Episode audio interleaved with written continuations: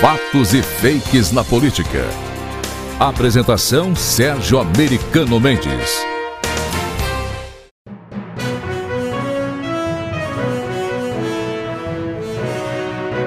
A nobreza socialista quer a volta do Lula. Eu sempre falo que os grandes empresários, os grandes bilionários, são na sua maioria socialistas.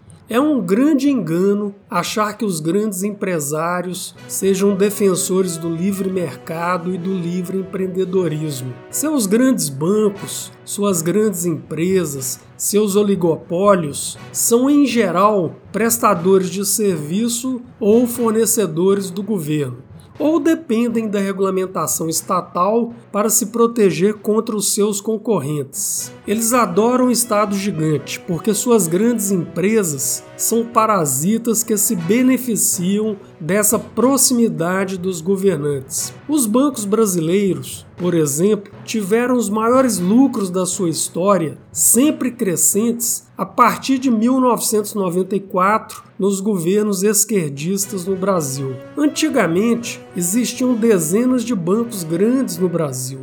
Os governos esquerdistas é que permitiram a formação de oligopólios através de aquisições de bancos menores, que resultaram na meia dúzia de grandes bancos existentes atualmente. Acabaram com a concorrência que existia e eles ganharam bilhões e bilhões de reais com isso. Os grandes bancos e os conglomerados das empreiteiras foram grandes doadores de recursos eleitorais do PT e de partidos esquerdistas. Estes grandes bilionários adoravam os governos esquerdistas porque tinham mais facilidade para fazer grandes lucros e se livrar de seus concorrentes usando a força do Estado.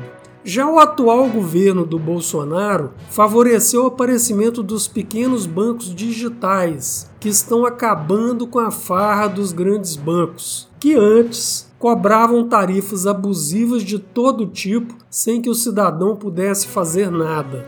O empresário realmente capitalista é aquele que é pequeno, que precisa oferecer um bom produto para seus clientes ou vai falir que sofre para manter sua empresa diante da absurda burocracia, dos impostos abusivos, da regulamentação excessiva e das fiscalizações constantes. Os poucos bilionários que defendem o capitalismo são aqueles que construíram sua fortuna às custas de muito trabalho, que saíram do zero como exemplo, eu citaria o Luciano Hang da Avan e a família Matar da Localiza, além de alguns poucos outros que cresceram no mercado competitivo, sem participação do governo no processo. Já a nobreza socialista, que herdou de mão beijada seu patrimônio, que nunca produziu nada, essa nobreza quer a volta do Lula, que é um Estado gigante que favoreça seus oligopólios, querem a volta da farra. Já o pequeno empresário quer mesmo a liberdade para trabalhar, para criar empregos, para crescer e odeia a burocracia e a regulamentação excessiva que prejudica a criação de empregos. Abram os olhos.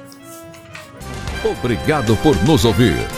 Procure nossos conteúdos na rede social de sua preferência. Em todas elas, basta procurar por Sérgio Americano Mendes.